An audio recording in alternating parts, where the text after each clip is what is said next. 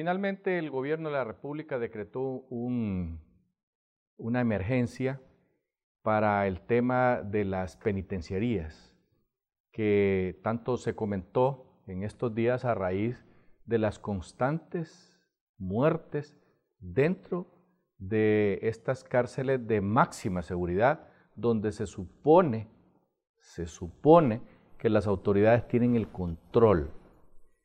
Pero vamos a, ver las cosas desde lo macro hasta lo micro.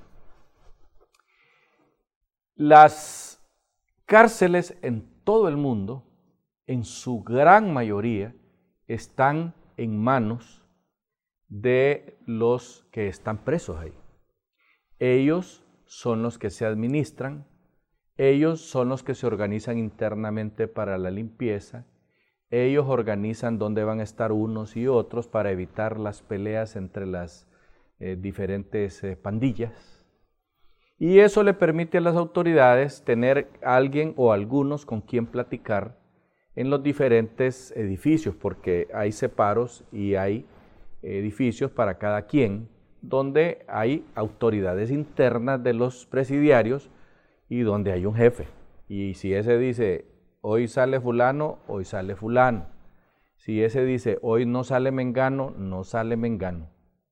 Las autoridades lo encuentran más razonable tener un solo interlocutor que estar entendiéndose con cientos o con miles de privados de libertad. Estos problemas de muertes en las penitenciarías no es nada nuevo ni en Honduras ni en ninguna parte del mundo. Eso sucede en las cárceles de Estados Unidos, sucede a cada rato en las cárceles de Brasil, por mencionar alguna, o los decenas de muertos que hay en las cárceles venezolanas todos los días. Lo que pasa es que eso no sale a la luz pública. Privatizar las cárceles no es la solución porque las empresas privadas que se dedican a cárceles, ellas hacen una cárcel y manejan 100, 150 y hasta 200, porque son lo que ellos pueden controlar, de manera tal pues que les permite manejar personal que no son de altísima violencia, sino que son gente que han cometido delitos que rápidamente salen a la civil de regreso. Las autoridades aquí en Honduras, el problema que hemos tenido y que lo hemos visto por decenas es que al frente de estos organismos ponen gente que no le entiende el trámite.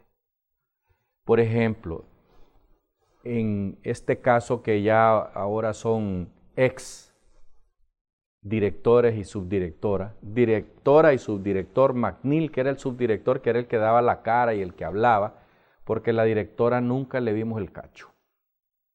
Nunca la vimos, nunca la conocimos, nunca la escuchamos. De manera tal pues que es más que obvio que la tenían ahí por política y que no sabía nada del tema y entonces ponía a McNeil a, hablar él y era el que se defendía como gato panza arriba.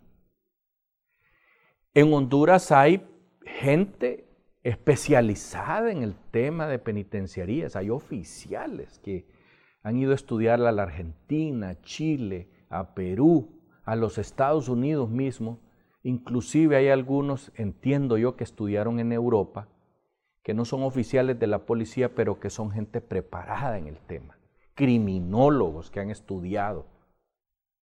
Esta gente debería de estar al frente de estas organizaciones y no políticos, y no policías, con el perdón de nuestros amigos policías y de nuestros amigos militares, ellos no son preparados para este tema.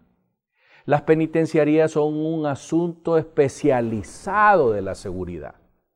Los que trabajan ahí reciben eh, una capacitación específica para manejar gente con problemas mentales, con problemas de, de temperamento, con problemas físicos. Me refiero a problemas físicos de que son abusados unos por otros las cárceles son mundos aparte que son sacados de la sociedad precisamente por el daño que hacen en la sociedad.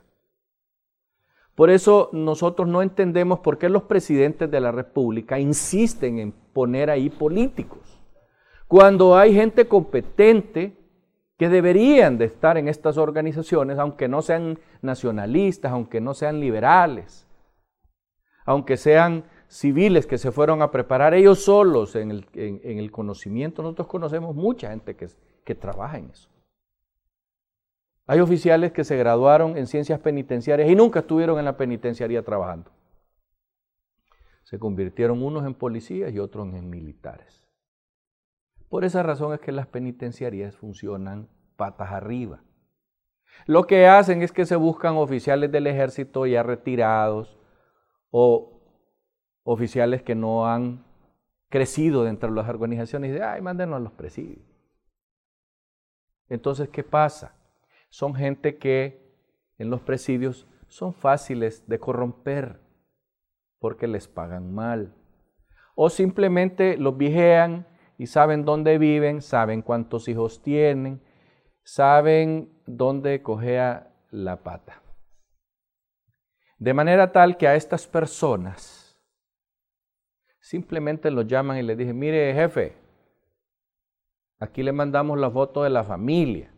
Fíjese que necesitamos que en la cárcel número tal, donde esté el torete fulano de tal y donde esté el torón mengano, queremos que ahí nos pongan un plasma o que nos pongan un televisor eh, de esos que hay ahora que son inteligentes y que agarran Netflix y agarran de todo. Simple y sencillamente hay tráfico de drogas, hay tráfico de cigarrillos, hay tráfico de comida, hay de todo. Claro, nosotros vamos a las penitenciarías y vemos a aquellas mujeres como las revisan de arriba abajo y siempre hay marihuana ahí adentro. Y nos preguntamos cómo es que meten esa marihuana. Simple, la meten los policías que trabajan ahí. La meten los que trabajan ahí.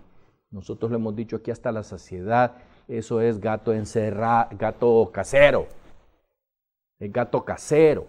Los convencen, les dije, mira, ahí va a estar tu pistillo cada fin de mes, tráenos cigarritos, tráenos marihuana, tráenos unas cuantas líneas o tráenos crack. Y eso los policías que trabajan en las penitenciarías saben que eso inclusive, ese tráfico, ayuda a mantener calmada esa gente, porque son gente que son adictos. Y al adicto cuando le falta la marihuana o la cocaína o, o el analgésico, lo que sea, se pone violento. Entonces, para mantener las cosas más o menos en calma, contribuyen a esas cosas. No hace falta ser un erudito en el tema para darse cuenta que esas cosas funcionan. Por esa razón, insistimos nosotros y hemos insistido aquí en Maya TV que allí tienen que tener gente competente, gente que sepa.